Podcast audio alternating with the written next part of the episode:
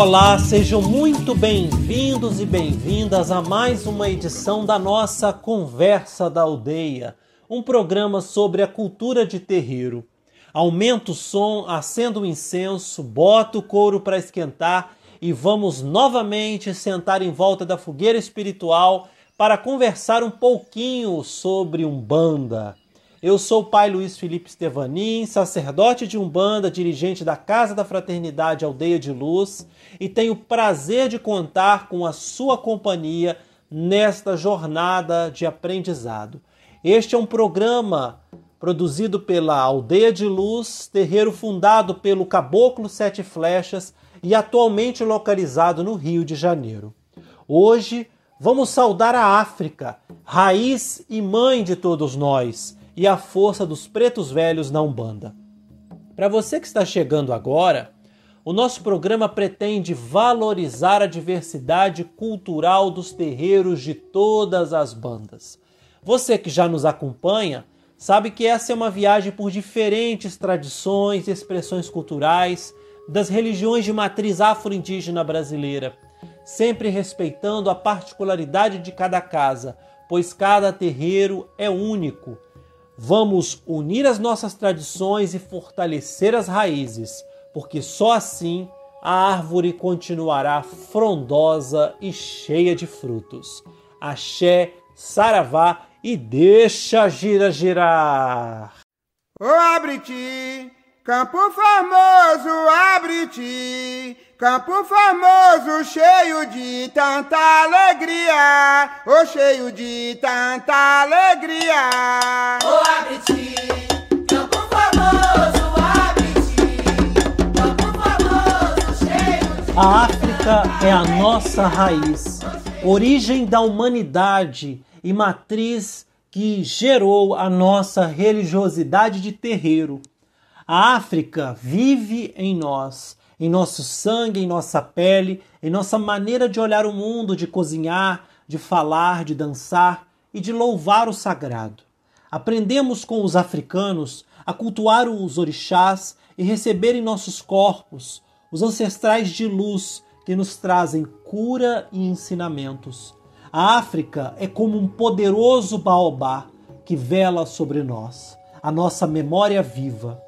Mas ao longo da colonização e até os dias de hoje, aprendemos a olhar a África como um continente atrasado e sem história. O que nós conhecemos da história da África? Das memórias dos bantos, yorubás, malês, fons, mandingas, fantes e achantes que hoje se manifestam nos terreiros de Umbanda como pretos velhos e pretas velhas. Eles deram origem à nossa religiosidade de matriz africana e indígena e à nossa própria vida nessa terra, pois somos todos filhos e filhas da África. Precisamos louvar a resistência africana no Brasil e na Umbanda.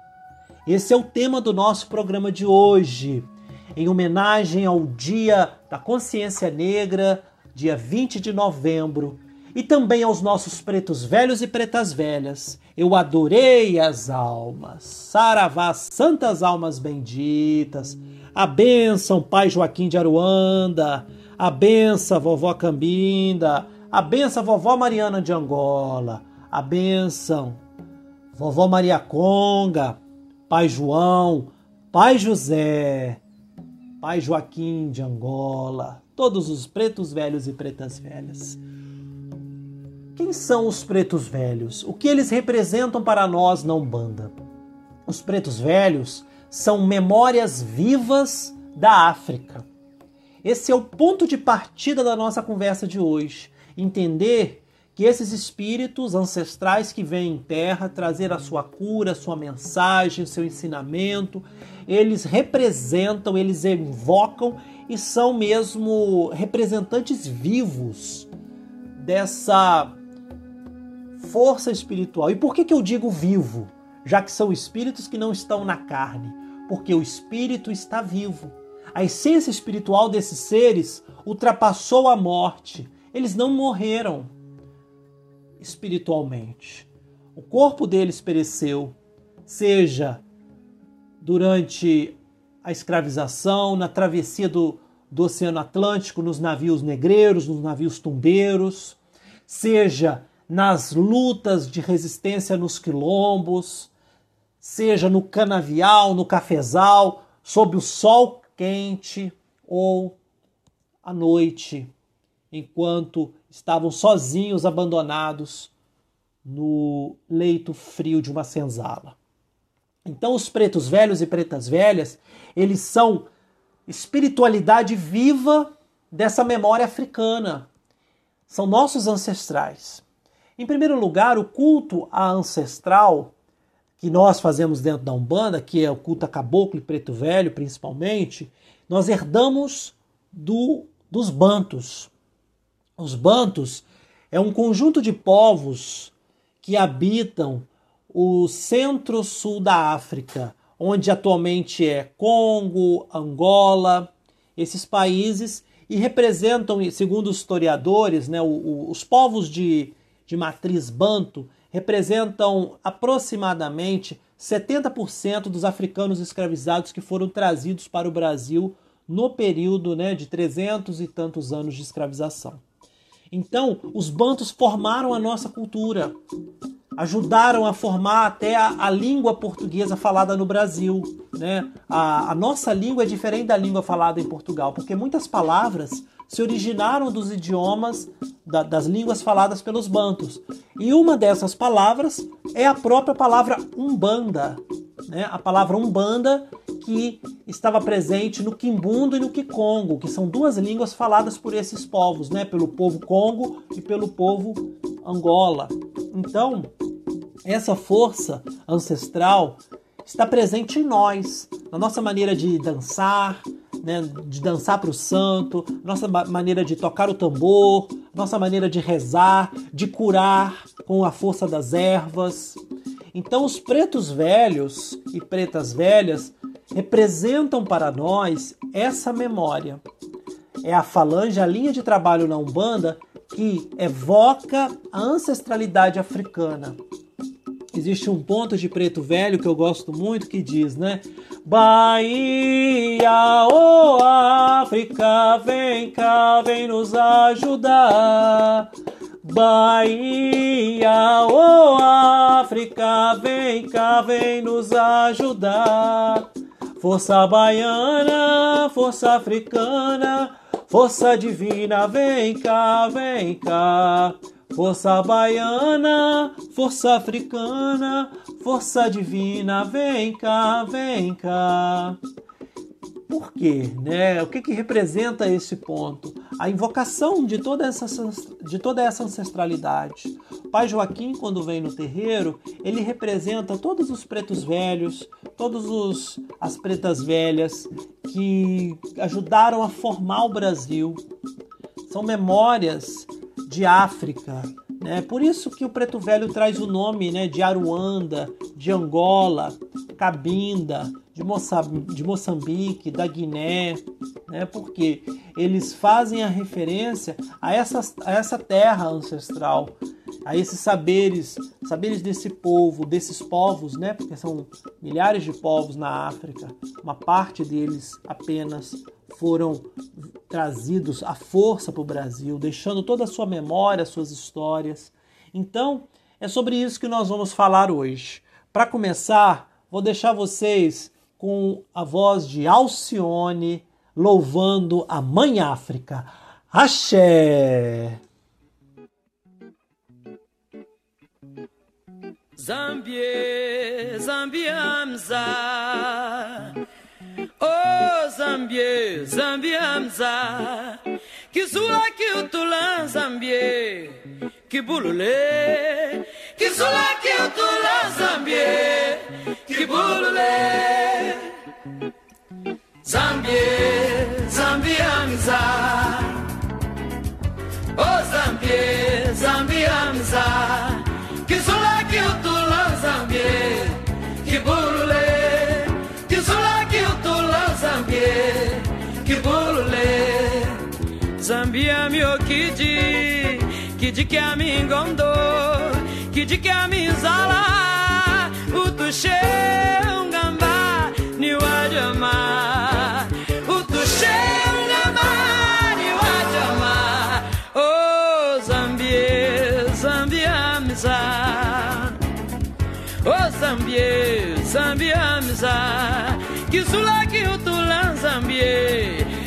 le lait.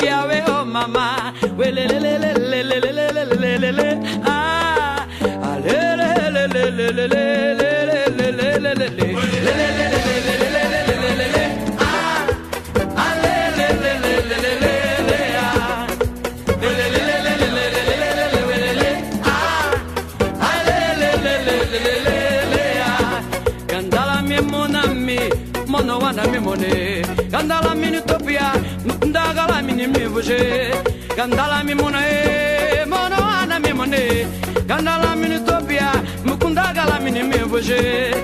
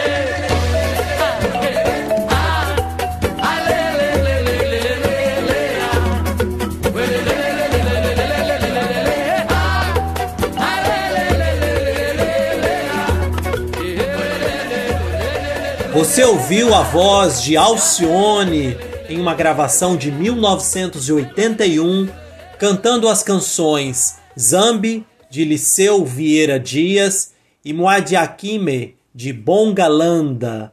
Salve Alcione! Que maravilha de canção, né, minha gente? E é nesse espírito que a gente vai adentrar o programa de hoje. Vamos trazer diversos representantes da música afri- a- afro-brasileira, da nossa música negra, dessa grande força que nós temos na nossa cultura e que dialoga muito com a cultura de terreiro, que é o grande tema dos nossos programas. Agora a gente vai falar um pouquinho sobre preconceito, sobre racismo, sobre a visão de que um grupo, um povo, uma etnia é considerado atrasado, é considerado inferior. Infelizmente, essa é uma visão muito difundida na sociedade, nas sociedades de modo geral. E em determinado momento, o racismo, o preconceito, ele foi até mesmo legitimado pela ciência. Vocês sabiam disso? No século XIX, início do século XX, existiam teorias racistas, teorias eugênicas, baseadas no chamado eugenismo, que acreditava que determinada raça, entre aspas, né, porque é, essa, essa própria divisão de raças ela já é bastante questionável, né, porque todos somos o mesmo, a mesma humanidade com suas diferenças, mas a grande questão é que essas teorias racistas elas consideravam que a raça ariana, que a raça branca, entre aspas, né, pura, ela era superior aos outros povos. Inclusive, havia uma disseminação dessas teorias racistas aqui no Brasil. Diversos autores começaram a escrever sobre isso e dizendo que a miscigenação do povo brasileiro, ou seja, a mistura né, de, de povos, era responsável pelo atraso, né, pelo atraso do Brasil, porque o Brasil teria sido formado né, pela miscigenação e por isso teria havido uma degeneração das raças, uma deterioração das raças, né, em que a raça branca, entre aspas, né, minha gente, eu estou contando essa história aí, né, é que a raça branca seria superior, seria intelectualizada, seria mais é, requintada, com gostos culturais mais sofisticados, né? E a raça, entre aspas, negra seria uma raça inferior. Essas teorias racistas pa podem parecer absurdas, é, mas elas foram fundamentaram a política de Estado aqui no Brasil, minha gente. Por que, que se começou a incentivar a migração de a vinda de imigrantes europeus para o Brasil no na segunda metade do século XVIII e no início dos anos. Né, do, na segunda metade do século XIX, perdão, né, 1800, e início do século XX, né, 1900. Por quê? Porque acreditava-se que a vinda de alemães, de italianos, de austríacos, né, de, de povos de, de, de povos europeus iria embranquecer o Brasil. O Brasil estava muito preto, né? Então precisava branquear um pouquinho o Brasil. Então isso era uma teoria que tinha impacto na política, né? que era um racismo institucionalizado presente ainda hoje no chamado racismo estrutural, né? Porque é um racismo que as pessoas não se dão conta e a gente precisa se libertar dele. A gente precisa é, entender, né, que os corpos negros, os corpos pretos no Brasil sofrem discriminação, né? sofrem olhares distintos, mesmo, mesmo é, que você se considere uma pessoa que não, né, que não tem racismo, uma pessoa que respeita é, todo ser humano, mas ainda assim a gente está tão emaranhado, né, tão, está tão introjetado dentro de nós que a gente precisa muito, muito é, rever, né, rever esse pensamento, inclusive dentro da Umbanda, inclusive dentro da Umbanda.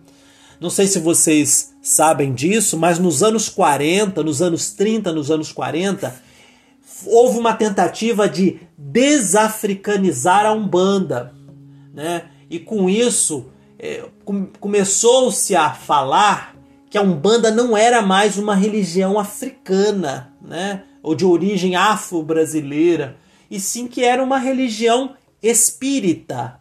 Né? A partir daí que começaram a surgir os chamados a tenda espírita, templo espírita, casa espírita, mas que na verdade eram casas de umbanda, só que as numa tentativa de legitimação social, né, numa tentativa de reconhecimento, de evitar as perseguições que aconteciam. A gente tem que lembrar que até há pouco tempo existia o museu hum, da Polícia Civil aqui no Rio de Janeiro que tinha peças de terreiros que foram apreendidos, apreendidas, né? As peças foram é, confiscadas pela polícia porque elas invadiam, né? A polícia invadia o morro, invadia os terreiros para é, para reprimir, né? O, a capoeira, o culto de umbanda, as macumbas cariocas, os candomblés. Então havia uma perseguição aos ritos. Então a umbanda, numa tentativa ou uma parte da umbanda, numa tentativa de fugir às perseguições, de ganhar legitima- legitimação social, tentou se des desafricanizar né, nos anos 30 e nos anos 40. Então hoje a gente precisa rever isso. A gente precisa retornar às raízes de África.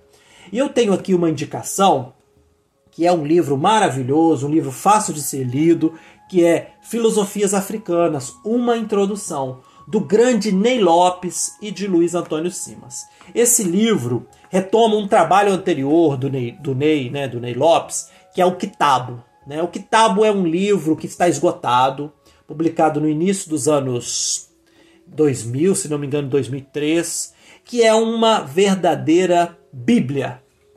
E é interessante porque o Ney Lopes, ele brinca com isso, né? Porque as culturas africanas são culturas muito baseadas na oralidade, né? Em que a força da oralidade está muito presente, né? E, e ele diz, né, que não tem nenhuma Bíblia, fazendo uma brincadeira porque, claro, a cultura ocidental cristã europeia, né, tem a referência da Bíblia. E aí a palavra kitabo significa exatamente isso, grande livro, que é o mesmo que significa a palavra Bíblia, tá? Então, na verdade, o kitabo é uma, um mergulho nas filosofias africanas. E ele diz, é o, o, o título, na verdade, o subtítulo do livro, Kitabo, é O Livro do Saber e do Espírito Negro Africanos. E isso é muito necessário, né? A gente entender, mergulhar nas histórias e nas memórias da África.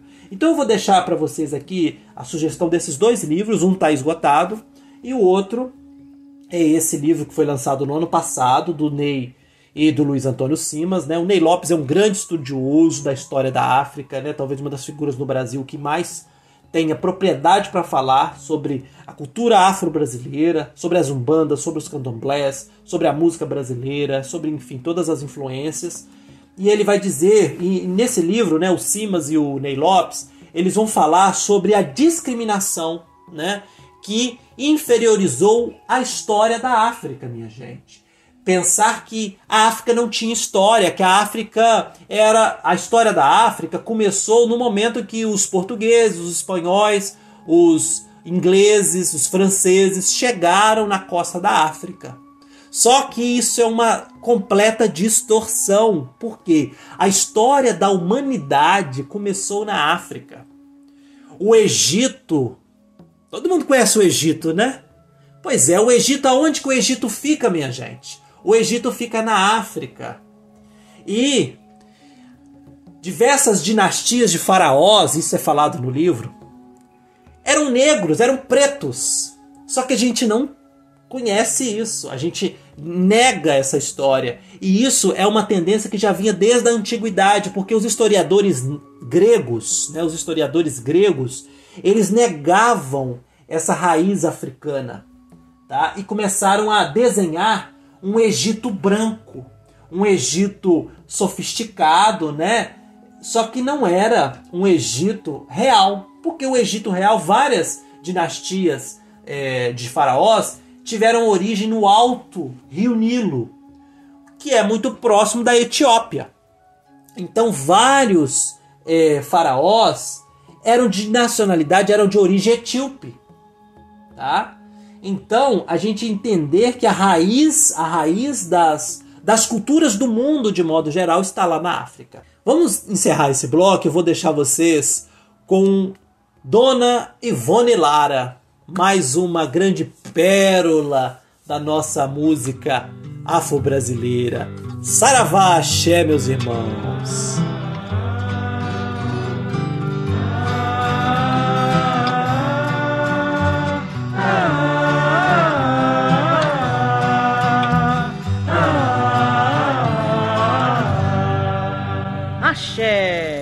Oianga que te poianga, yanga me, yanga yanga que te poianga, Yanga me, ele trouxe na sua munganga e.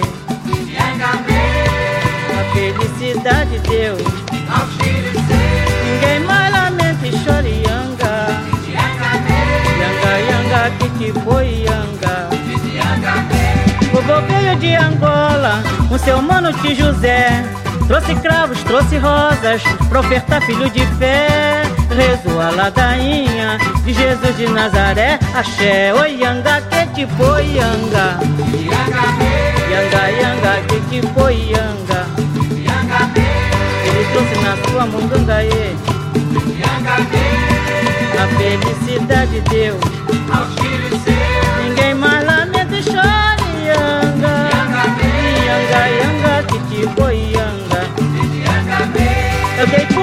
alegria e chorei de emoção. Quando a vovó Maria me levando pela mão Disse filha pai Yanga, foi a nossa salvação. Oi Yanga, que te foi Yanga Yanga, Yanga, que te foi Yanga Ele trouxe na sua mungangaê E a felicidade deu. Ninguém malamente chora Yanga Yanga, Yanga, que a Tereza nos contava as barburas do vovô Que tirava os mãos do tronco Escondido do senhor Pra curar seus ferimentos Com o banho de abô Oi, oh, Yanga, foi, Yanga? Yanga, Yanga Ele trouxe na sua mungangaí A felicidade deu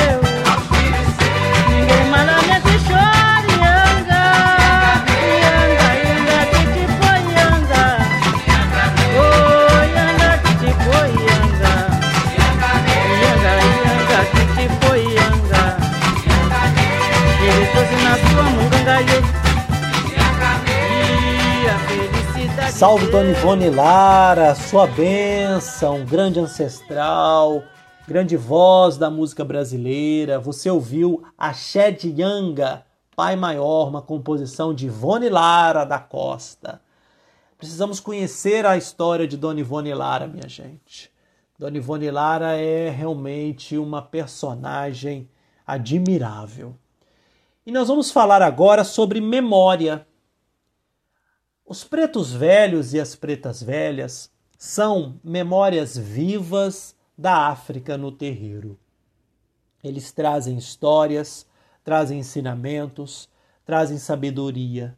Nós estamos acostumados a ver os pretos velhos como figuras bondosas, gentis, acolhedores, mas não podemos esquecer que eles também são guerreiros, que eles são aqueles que resistiram, que lutaram bravamente, né? aqueles que vivenciaram todas as dores físicas e também mentais e também espirituais sofridas pelo provocadas pelo colonialismo, provocadas pela escravidão.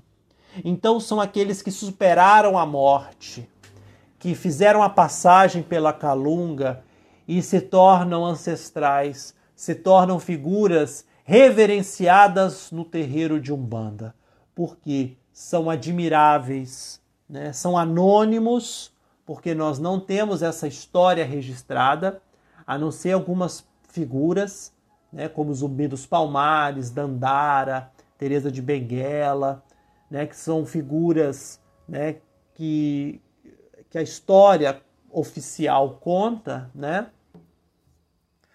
Luísa Maim, né? E, e, e, outros, mas a maior parte né, dessa história ela foi apagada, foi apagada por um processo de considerar que a, a figura né, do, do africano, do, do negro era inferior, né? Isso que nós já, já falamos aqui. Então nós temos que honrar a memória do preto velho. Nós temos que tomar a benção, nós temos que respeitar.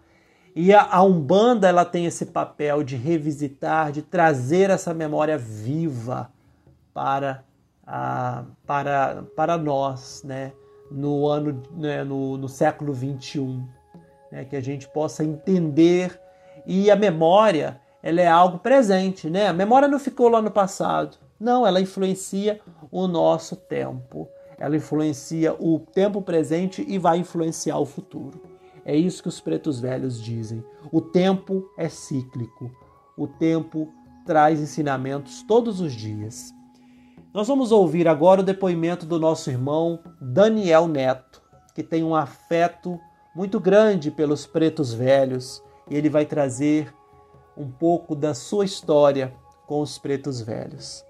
Axé, meu irmão! Quando eu comecei a frequentar o terreiro de Umbanda, é, uma das primeiras experiências num terreiro foi sentar no banquinho de um preto velho. Eu nunca vou esquecer, eu acho que ninguém nunca esquece a magia que é sentar no banquinho de um preto velho e de uma preta velha. A energia, o calor, o afeto que cada entidade dessa linha traz consigo. Para mim, os pretos velhos é um resgate de toda a memória, de toda a ancestralidade do nosso povo preto, do nosso povo oprimido. E cada vez que eu ia no terreiro, que eu voltava no terreiro, eu sentia esse chamado e essa força e essa sabedoria ancestral dessa linha. Até que eu fui aos poucos aproximando dessas entidades, dessas entidades que também me guiam. E para mim foi um grande processo de amadurecimento de afirmação, não só dessa energia, dessa vibração, como também da minha própria questão racial e de identidade. Os pretos velhos para mim simboliza uma grande magia, né? Simboliza a mironga, simboliza o afeto, simboliza esse contato mais íntimo com toda a sabedoria africana. E servir um cafezinho pro preto velho, acender uma vela, é resgatar essa força, essa energia no dia a dia, que para mim faz é de grande valia, que eu sinto muita falta de quanto não é possível ir no terreiro. Nós ouvimos o depoimento do nosso irmão Daniel Neto, que é filho da nossa casa, que traz essa história tão bonita sobre os pretos velhos da sua vida. Salve pai Joaquim, salve Joaquim, que era o nome do pai do Daniel, e a presença do preto velho é muito forte, né? Dentro de, da caminhada desse irmão. Saravá vovó Cambinda, preta velha de Angola, preta velha do Congo, preta velha de África. Nós temos aqui em nossa casa, na aldeia de luz, a alegria de contar com a presença de vovó Cambinda. Vovó Cambinda, né, que faz referência a uma região da África que é chamada de Cabinda, né? Que tanto que nós temos pretos velhos que podem ser chamados de pai Cabinda ou vovó Cabinda ou vovó Cambinda, né? Como a gente costuma falar. E esse preto velho, essa preta velha, traz essa memória dessa terra, né? Porque eles atravessaram o oceano, vieram para o Brasil e hoje baixam em nossos terreiros com as suas memórias, com as suas histórias, com seus ensinamentos, tudo que já viveram, que já passaram. E eu estou aqui com a médio da vovó Cambinda, que é Rosângela, Rosângela Rocha, nossa filha, irmã, amiga, minha madrinha. Rosângela, eu queria que a senhora falasse sobre a importância da vovó Cambinda e o que, você, que a senhora aprendeu com ela na sua caminhada Olá, seja bem-vinda mais uma vez e a sua bênção. É, olá, olá, Pai Luiz Felipe, a sua bênção, o meu carinho e o meu respeito. Falar de Cambinda é uma coisa assim muito boa. É, eu incorporo a vovó há muitos anos e ela tem uma jovialidade, ela tem um carinho todo especial com seus filhos ela, ela dança, ela canta, ela proseia, ela é, ela é alegre, muito alegre. E eu fico muito feliz é, dela trabalhar, das, das sábias palavras que ela fala é, com seus filhos, dos banhos que ela dá em cada filho, põe deitado ao seu colo, acaricia. E uma frase de Cambina muito interessante que ela sempre fala que nunca deixe o seu candeeiro apagar. E o que, que é não deixar o candeeiro apagar? é a chama da fé. Então, por mais que aconteçam as coisas, por mais que você possa estar triste, desanimado, você ponha fogo no seu candeeiro, o candeeiro que está dentro de você, que é a sua fé. Reviva a sua fé a cada dia. Durante esse período difícil que a humanidade está passando, né, com, com a Covid-19, eu me peguei muito a cambinda. Toda manhã eu vou lá na frente do terreiro e peço, peço a força dos pretos velhos, de Pai Joaquim, Pai José de Cambinda, que ela pudesse me dar a força do caminhar, que ela pudesse me dar a força de segurar um touro a cada dia.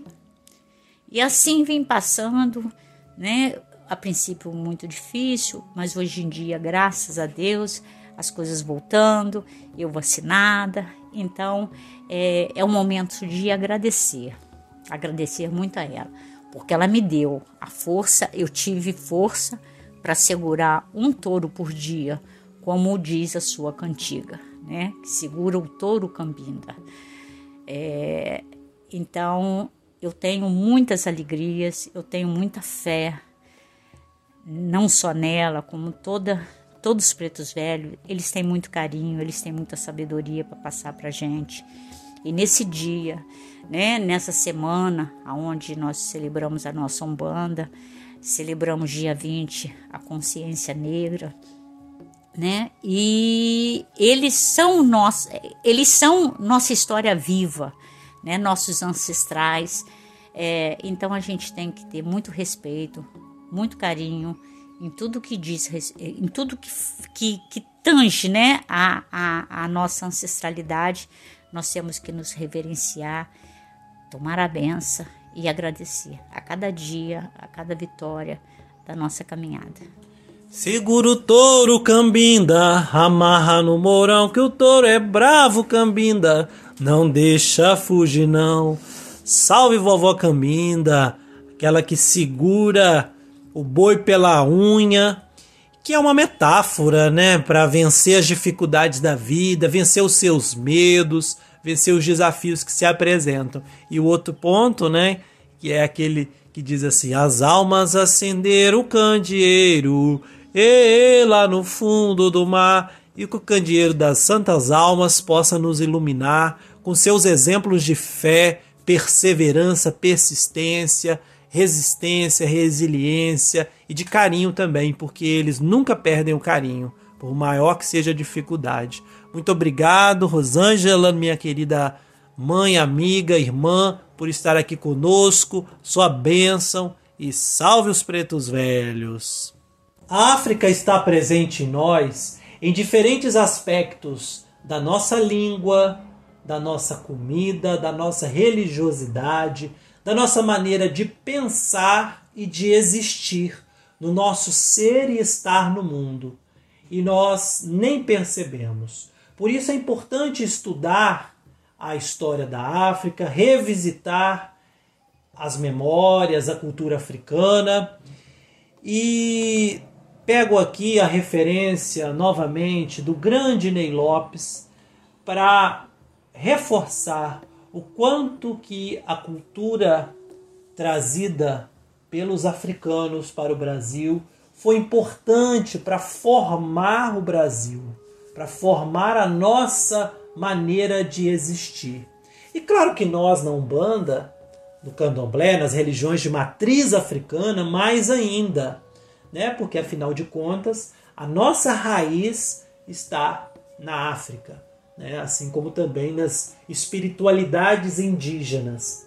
Então a Umbanda é uma religião que nasce desse encontro entre as espiritualidades africanas e indígenas.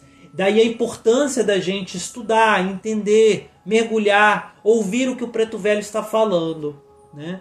No livro Kitabo, do Ney Lopes, que é o livro do saber e do espírito negro africanos, ele vai contar um pouco da riqueza do pensamento africano. São muitos povos, né? São os povos bantos, o povo iorubá, são vários povos, né, que influenciaram a formação do Brasil. Mas um dos que mais teve influência foi o conjunto de povos chamado de Bantos, né? Angola, Congo, né, os Bakongo. Esse povo teve, ou esses povos, né, porque é um conjunto, tiveram grande influência na formação da nossa cultura.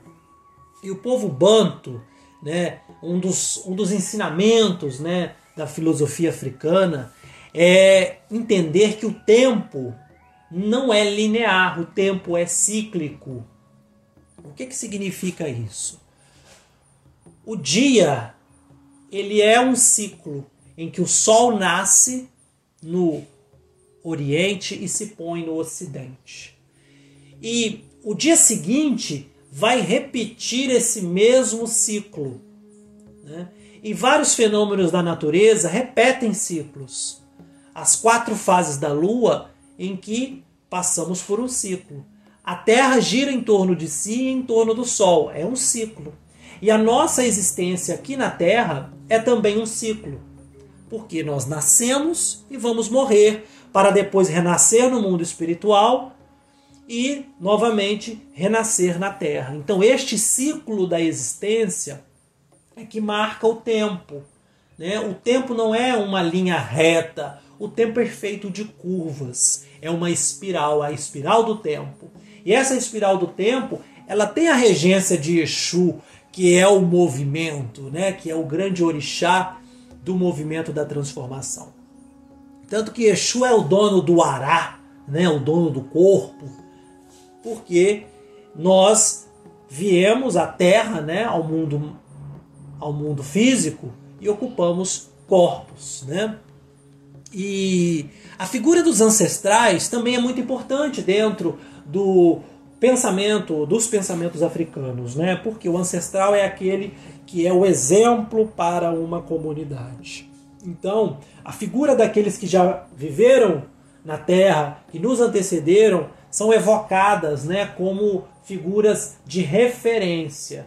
E ao mesmo tempo também são invocados esses espíritos ancestrais para curar, que é o trabalho que a Umbanda faz. A Umbanda invoca esses espíritos, espíritos ilustres, né, espíritos de luz, espíritos iluminados, né, que ascenderam e superaram a morte, né, viveram a, a, a experiência terrena e, e superaram a ideia da morte, vivem como espírito e têm muito a nos ensinar. Né? Um outro aspecto da, da filosofia, do pensamento africano, é a ideia de que todos os seres do universo têm a sua força vital. A ideia de força vital, de alguma coisa que move né, os seres, isso é muito presente nos pensamentos africanos. Né? É o que se chama axé pelo povo iorubá, né? a força vital ou axé. E é o que é chamado também pelo, pelos bakongo de moyô, né? que é a energia vital. Então axé e moyô, a força vital, todos os seres têm. Nós, seres humanos, temos axé, é, as pedras têm axé, os vegetais têm axé, os animais têm axé, a cachoeira, os rios, a pedreira, o ar, o céu, tudo tem. Todos os seres do universo são dotados dessa força vital, essa força é, vitalizadora, essa força que concede é, energia, concede é, capacidade né, de, de existência, de transformação. Então, é, isso é importante, porque isso vai definir a maneira como os africanos se relacionam com a, com a, a, sua religião, com o sagrado.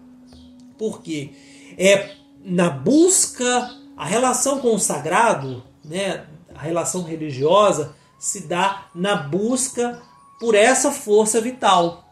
Por quê? Porque nós, seres humanos, a gente perde a energia vital se você não cuida dessa energia. Se você, se você deixa de cuidar do seu axé, da sua força vital, ela vai se esvaindo. Então nós precisamos é, é desenvolver ritos propiciatórios, ritos que vão permitir a energia voltar, permitir o axé voltar. São banhos de ervas, né? São rezas, são benzimentos, são palavras de encantamento, são cantigas, a força do atabaque, é, as oferendas, a nossa mentalização, a nossa meditação, a, a, a maneira como a gente se alimenta, a maneira como a gente se veste, tudo isso vai influenciar a, o modo de existir do, de nós seres humanos. Tá? Então, esse é são algumas contribuições bem introdutórias né, sobre esse pensamento africano que está presente no livro Kitabo, do Ney Lopes. E por falar em Ney Lopes, vou deixar vocês aqui com uma composição dele, na voz de Clara Nunes. Coisa da antiga, axé, saravá! Natina, vovó lavou, vovó lavou a roupa que mamãe vestiu quando foi batizada.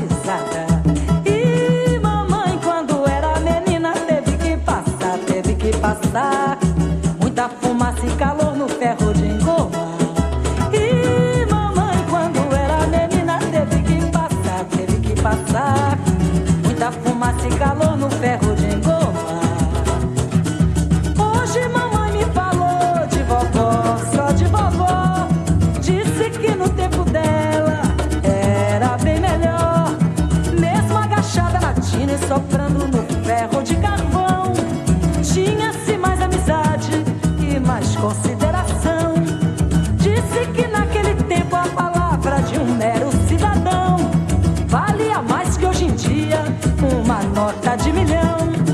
Disse afinal que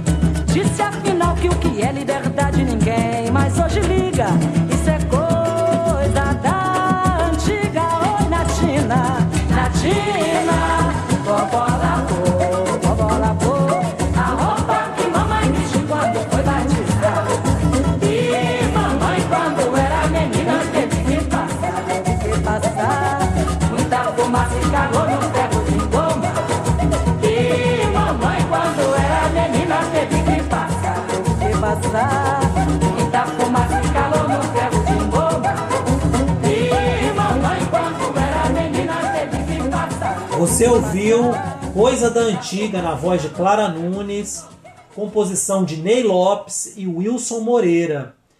Eles têm um disco que vale a pena ser conferido, que é A Arte Negra de Ney Lopes e Wilson Moreira de 1980. Agora a gente vai ouvir um pouco a história do dia 20 de novembro. Por que, que o 20 de novembro é dia da consciência negra? E eu convido Lícia Oliveira, nossa mãe pequena e corimbeira e curimbeira, para falar um pouquinho da importância dessa data. Olá, Lícia, seja bem-vinda mais uma vez neste programa. Sua bênção. Olá, Pai Luiz Felipe, sua bênção. Obrigada pela oportunidade de participar mais uma vez do programa Conversa da Aldeia. Olá a todos os ouvintes. E vou falar um pouco então sobre a história do dia 20 de novembro. O dia 20 de novembro é uma data importante para Umbanda, pois celebra a luta e a consciência do povo negro, que é a raiz da nossa religião. Mas como surgiu a data? No início dos anos 70, um grupo de jovens negros se reuniu em Porto Alegre para revisitar a história e a cultura negra e da África. Eles questionavam o dia 13 de maio por ser uma abolição incompleta que não garantiu direitos como educação e emprego para o povo negro. O grupo gaúcho Palmares pesquisou e sugeriu o dia 20 de novembro como data para celebrar a memória e as lutas contra o racismo e pela valorização da identidade negra, porque essa foi a data da morte do líder quilombola Zumbi dos Palmares.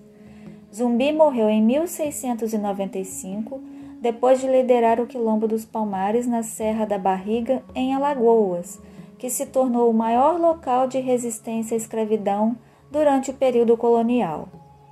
A data entrou no calendário escolar em 2003, com a Lei 10.639 que propõe o ensino da história e da cultura afro-brasileira nas escolas, o que até então não acontecia, pois a visão que era valorizada era uma história oficial que não contemplava a história africana e sua influência no Brasil. Graças à mobilização do movimento negro, o mês de novembro tornou-se um tempo em que somos convidados a valorizar a identidade e a cultura afro-brasileira e lutar contra o racismo. Como diz a pensadora brasileira, feminista e negra Lélia Gonzalez, a gente não nasce negro, a gente se torna negro. É uma conquista dura, cruel e que se desenvolve pela vida da gente afora. Aí a questão da identidade que você vai construindo. Essa identidade negra não é uma coisa pronta, acabada.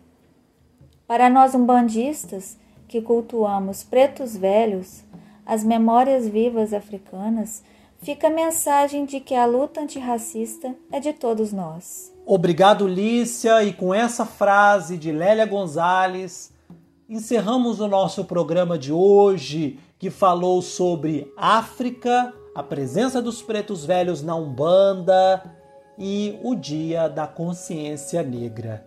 Que nós possamos reconhecer a luta antirracista como uma luta de todos nós, brancos e negros, principalmente na Umbanda. A Umbanda não pode admitir o racismo, afinal nós cultuamos Preto Velho. Meus irmãos, este é o Conversa da Aldeia, um programa sobre a cultura de terreiro produzido pela Casa da Fraternidade Aldeia de Luz. Eu sou o pai Luiz Felipe Stevanin, dirigente da casa, e se você quiser conhecer um pouquinho mais do nosso trabalho, procure nas redes sociais, Instagram, Facebook, YouTube. Nós também estamos com um livro, Terreiro de Caboclo, a raiz indígena da Umbanda, que foi escrito por mim com a orientação do Caboclo Sete Flechas. Ele já está à venda com envio para todo o Brasil. Muito obrigado, meus irmãos pela paciência, pela companhia até aqui. Que Pai Oxalá e os sagrados pretos velhos e pretas velhas possam nos abençoar sempre. Fiquem agora com a voz da grande Clementina de Jesus, entoando um ponto de jongo, que nós podemos cantar também como ponto de umbanda. Nós cantamos no nosso terreiro, que é uma homenagem a todo a todos os africanos que chegaram no Brasil e formaram uma das raízes da nossa cultura. Salve a África que vive em nós. Tava dormindo, Cangoma me chamou. Tava dormindo, Cangoma me chamou. Disse levanta povo, cativeiro já acabou. Disse levanta povo, cativeiro já acabou. Tava dormindo, Cangoma me chamou. Tava dormindo, Cangoma me chamou. Disse levanta povo, cativeiro já acabou. Disse levanta povo, cativeiro já acabou. Yara, yara, yara, yara, yara. Disse levanta povo, cativeiro já acabou. Disse levanta povo, cativeiro já acabou. E eu tava dormindo, Cangoma me chamou. Tava dormindo, Cangoma me chamou. Disse levanta povo, cativeiro já acabou. Disse levanta povo, cativeiro já acabou. Yaralá, yará, yará, yaralá, yará, yará. Eu disse levanta povo, cativeiro já acabou. Tava dormindo, Cangoma me chamou. Tava dormindo, Cangoma me chamou. Disse levanta povo, cativeiro já acabou. Disse levanta povo, cativeiro já acabou. Disse levanta povo, cativeiro já acabou. Iaralá, iará, iará. Iaralá,